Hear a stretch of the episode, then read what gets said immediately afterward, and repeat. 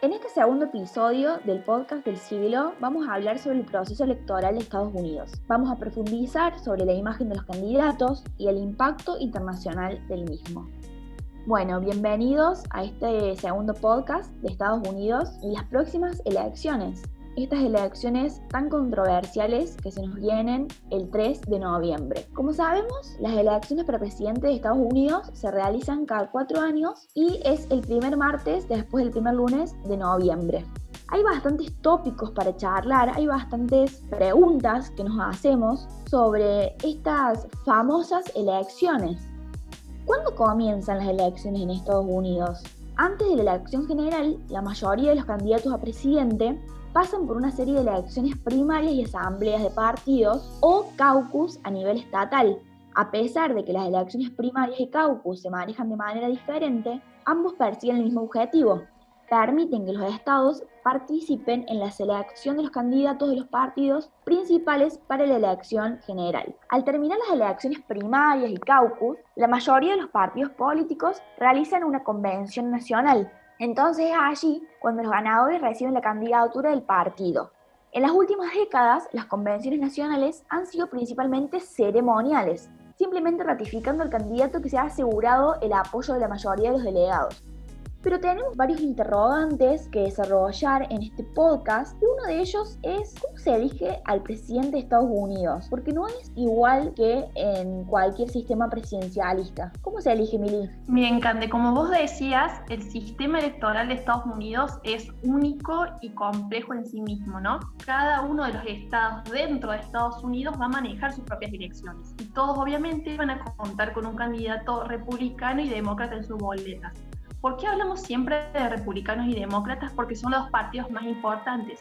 Si bien existen otros partidos como los partidos verdes, estos no tienen tantos peso a nivel nacional y por eso no es que llegan a finalizar la candidatura a presidente. Aunque no existe una regla técnica que diga que la elección deba ser entre estos dos partidos, es lo que realmente sucede a nivel electoral.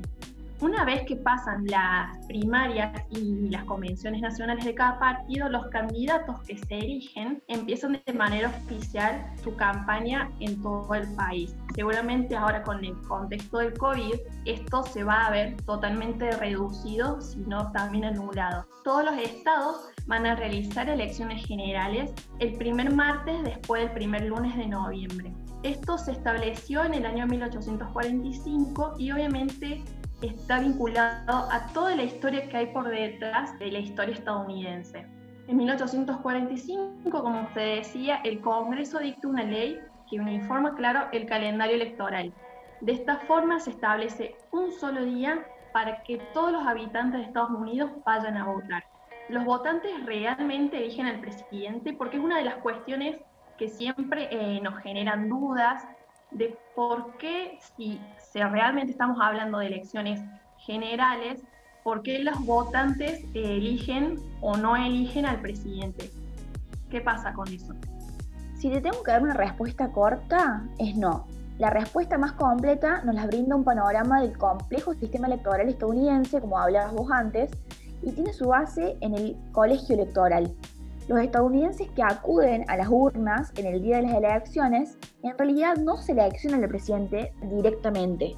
Están técnicamente votando por 538 electores que se reúnen en sus respectivos estados y votan por el presidente y el vicepresidente. Estas personas comprenden el colegio electoral, o sea, los electores, y sus votos son contados por el presidente del Senado en una sesión conjunta en el Congreso. Mili, entonces llegamos a la conclusión que es lo más importante, ¿no? O sea, ¿cuántos votos necesita un candidato para convertirse en el próximo presidente electo en los Estados Unidos? Un candidato para poder ser definitivamente el presidente tiene que reunir de los 538 votos 270, es decir, la mitad más uno. este número no es al azar, sino que corresponde a una distribución basada en el censo y en la población a cada estado eh, que conforma los Estados Unidos se le va a asignar un número de votos igual a la cantidad de senadores y a la cantidad de representantes que hay en el Congreso. Esto sería dos votos para los senadores y dos votos eh, iguales a la cantidad de miembros en la Cámara de Representantes. Por lo tanto, de los 538 electores, 435 van a estar representados de manera equitativa con la Cámara de Representantes y 100 con la Cámara de Senado. Cada estado, o sea, de todos estos estados que estamos hablando, que van a ir a votar, tienen al menos tres electores. Ninguno se puede quedar sin electores, o sea, al mínimo son tres. Ahora, la victoria del presidente se basa en el voto electoral antes que en el voto popular, ¿no? Claro, es así. Y bueno, es lo que sucedió en el año 2006. Trump resultó ser presidente a pesar de que más personas votaron por Hillary Clinton. Lo mismo ocurrió en la contienda entre George Bush y Al Gore. ¿Por qué ocurre esto? Porque el voto electoral, digamos, es el que define la elección antes que el voto popular. Esto ocurrido porque todos los estados, a excepción de Maine y Nebraska, tienen una política de ganador que se lleva todo donde el Estado solo mide el ganador general del voto popular en todo el Estado. Por ende, si un candidato obtuvo la mayor cantidad de electores, se convierte en el ganador a nivel nacional, aun cuando el voto popular haya favorecido a su contrincante. En estas elecciones presidenciales, ¿se elige solamente al presidente y su vicepresidente? En realidad no. Acorde a, los distintos estados, además de la elección presidencial, se dan eh, en paralelo otras elecciones. En este caso, este año también se va a votar a los 435 miembros de la Cámara de Representantes que van a estar en su cargo por un periodo de dos años. Y además también se va a votar a sus senadores que cumplen eh, un periodo de seis años de mandato. ¿Por qué es importante esto? Porque el partido que controle las dos cámaras del Congreso, o sea, el que tenga mayoría tanto en la Cámara de Representantes como en la Cámara de Senadores, va a tener mucho poder e influencia en Washington, lo que puede eh, implicar que si son de colores distintos o de partidos distintos, el presidente, el poder ejecutivo con el poder legislativo, muchas de las políticas pueden no ser llevadas a cabo. Ahora, hablando del presidente, con toda esta movida de Trump y de sus discursos tan mediáticos y tan influyentes en la política internacional e interna de Estados Unidos, ¿tiene él el poder de posponer las elecciones? Esto es algo muy importante para resaltar y para que nos quede claro que solo el Congreso puede aplazar las elecciones. En estos días, Donald Trump ha planteado aplazar las elecciones, y lo justifica sosteniendo que el fraude que supondría el voto por correo puede aumentar por la, por la pandemia del coronavirus. En una serie de tweets, en una serie de comunicados, el mandatario republicano ha justificado que el voto por correo convertirá a las elecciones de 2020 en las más inexactas y fraudulentas de la historia y será muy embarazoso para los Estados Unidos. Bien, teniendo en cuenta esto que vos decís, Cande, del voto a distancia que puede suponer el fraude, Obviamente que todo esto se enmarca en un contexto muy novedoso, no solamente para Estados Unidos, sino para el mundo entero, que es el contexto de la pandemia. Hablar de la pandemia supone hablar de cambios en la forma en la que vivimos, nos relacionamos y en la forma en que también los estados se relacionan. Y sobre todo hoy está puesta la mirada en cómo el gobierno de Trump, sobre todo, maneja eh, la pandemia tanto a nivel interno y sus implicancias a nivel internacional. Con respecto al nivel interno, ¿qué nos podés decir o qué nos podés contar de cómo se está manejando? No solamente el tema de salud pública, sino en relación en cómo se vincula con, con los estados y los gobernadores de esos estados. Bien, la cuestión es muy controversial, o sea, desde el comienzo de la pandemia, para determinar las medidas de confinamiento, se ha puesto en vista quién tiene el poder real en el país si los gobernadores o el propio Donald Trump. A diferencia, entonces acá podemos ver que a diferencia de lo que sucede en otros países como nuestro, bueno, presidencialistas, la constitución fija muchos límites al poder ejecutivo y establece un sistema muy federal en el que los estados tienen mucha autonomía. Es quizás por eso que Trump comenzó a moderar su discurso, comenzó a decir y a darle más autonomía, más espacio, más maleabilidad a los gobernadores para que tomen sus propias decisiones. Pero la disputa, podemos decir que ya está abierta y revela hasta qué punto la pandemia sacudió un escenario político que ya venía totalmente convulsionado. Trump cambió de discurso reconociendo que no le convenía insistir con la idea de que como presidente tiene la autoridad total y dijo que los gobernadores tendrán el poder de modelar un enfoque que se ajuste a las diversas circunstancias en sus propios estados. O sea, es aquí donde podemos analizar cómo, digamos, vuelve hacia atrás su postura de decir que él tenía el poder. El desconfinamiento está plagado de controversias. La más evidente es que 13 de los 15 estados que están flexibilizando las normas de distancia social están viviendo una aceleración en las muertes por coronavirus. Justo al contrario que Nueva York, el estado más afectado hasta, hasta la fecha por la pandemia. En Texas, Nevada, Carolina del Sur, el número de fallecidos se dobla cada dos semanas. Aquí eh, podemos ver que la pandemia afectó negativamente a la imagen de Trump, citándolo al internacionalista Federico Merkel, él nos habla de que eh, Trump tiene una tasa de aprobación de un 40%. Y ningún presidente desde Truman hasta acá ganó la presidencia con menos del 40%. Por lo que Trump estaría muy en el borde para poder ganar estas elecciones. Además de la pandemia, otro de, de las aristas que está sobre la cresta de la ola, por así decirlo, en este momento, es la economía que arde en Estados Unidos, ¿no es cierto, Mili? Tal cual. En el mismo día en que Trump anuncia su intención de posponer las elecciones, ya sea como un movimiento mediático, una intención discursiva o realmente porque quiere cambiarlo, salen unos informes de la Oficina de Análisis Económico de Gobierno que establecen que la economía estadounidense en el último trimestre del año 2020, o sea, desde abril hasta junio, ha sufrido un desplome del 9,5% en su PBI. ¿Por qué es tan importante este número? Porque si nosotros lo analizamos a una tasa anualizada, supone un 32,9% de la caída total del PBI. Esto es un desplome muy grave y muy fuerte para la economía de Estados Unidos, que tiene su primera recesión desde el año 2008 y es una de las más fuertes si se la vincula con la crisis bancaria y financiera del año 2008 y sino también con la gran depresión de los años 30. La recesión eh, para definirlo básicamente, son eh, los dos trimestres consecutivos de disminución del Producto Bruto Interno.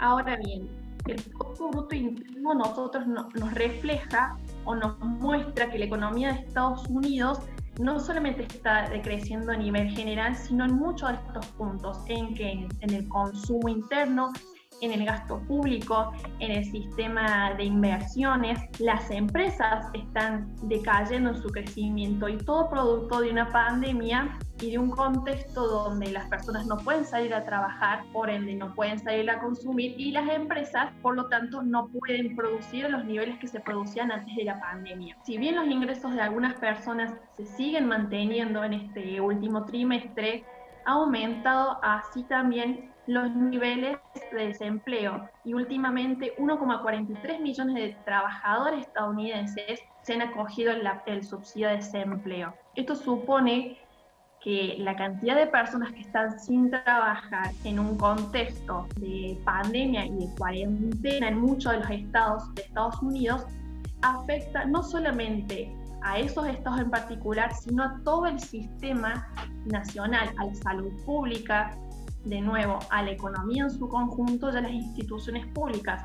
El tema de la economía es clave para poder hablar de las elecciones presidenciales, porque Trump en su discurso siempre defendió una política interna de una economía fuerte, proteccionista, sin intervención y en contra de la globalización. Por lo tanto, tener en cuenta la economía y esta crisis que está asumida actualmente nos da una de las tantas pautas para poder entender lo que va a pasar en los próximos meses. Si repunta la economía, Trump la va a tener a su favor y en sus discursos va a poder decir que pudo manejar eh, la crisis del coronavirus y todas sus aristas. Pero si sigue cayendo como se espera que caiga, Trump no va a tener eh, las herramientas y no va a poder generar un salvavidas para solucionar los problemas económicos. Bien, pero que nos quede claro que faltan tres meses para las elecciones. En estos tres meses, como nos decía Mili, podría remontar la economía o podría salir una vacuna, Biden podría salir no también para los debates o Trump podría polarizar con la vice de eh, Biden y beneficiarse. Esto nos planteaba el internacionalista Federico Merkel. Bueno, como les decía, faltan tres meses. Tenemos por un lado el mensaje de Trump, en donde es más arriesgado y divisivo, pero simple, que el de Biden. El discurso de Biden puede comprar una clase media blanca y los votantes de Sanders que no quieren volver y empujan a Biden a su versión no tan ortodoxa. Como le decíamos, las circunstancias moldean a sus líderes la revista The Economist le asigna el 90% de chances de ganar a Biden. En relación a lo que Merkel también menciona, muchos eh, analistas políticos internacionales muestran que Joe Biden y Donald Trump, si bien son dos caras totalmente distintas, representan los modelos o las utopías de la población estadounidense. Si bien las encuestas nacionales pueden posicionar a Biden unos pasos adelante de la posición favorable de la población, no significa, como decía Cande, de que esté todo resuelto ya, sino que faltan menos de 100 días para las elecciones y todo puede cambiar acorde a las circunstancias. Trump tiene un modelo de Estado, un modelo de población que se basa fuertemente en el bando republicano, en la economía proteccionista, culturalmente conservadora, racialmente poco tolerante a la diversidad. ¿Qué quiere decir esto? Que teniendo en cuenta la cultura conservadora y su eh, tendencia a apoyar a la mayoría blanca y ciudadana estadounidense, se pueden entender las políticas que ha llevado en estos últimos tiempos en relación a dar mayor poder a la policía y a basarse en este concepto de la ley y el orden como bandera frente a los movimientos antirracistas que defienden la igualdad entre blancos y negros y también que esa igualdad se vea en las elecciones en el y en el voto. Del otro lado tenemos a Biden, que lo que encarna es un modelo basado en una era antes de Trump. En esta era de Obama, al que tiene como su guía y al que defiende en muchos de sus discursos a favor de la población negra, afroamericana, a favor de las mujeres y de los jóvenes. Busca con sus discursos y con su oralidad romper este muro republicano y poder llegar a toda la masa de población, incluida la población de la clase media, y cohesionar también a todos los demócratas, porque como decía Cande, él le gana a Bernie Sanders, pero al ganarle también supone que tiene que buscar una forma de acercarse a todos esos votantes para generar una cohesión y ser un solo partido la cabeza frente a Donald Trump. Este fue el segundo episodio del podcast del siglo para ciudades globales. Seguiros en nuestras redes como arroba sigloar. Nos vemos en la próxima.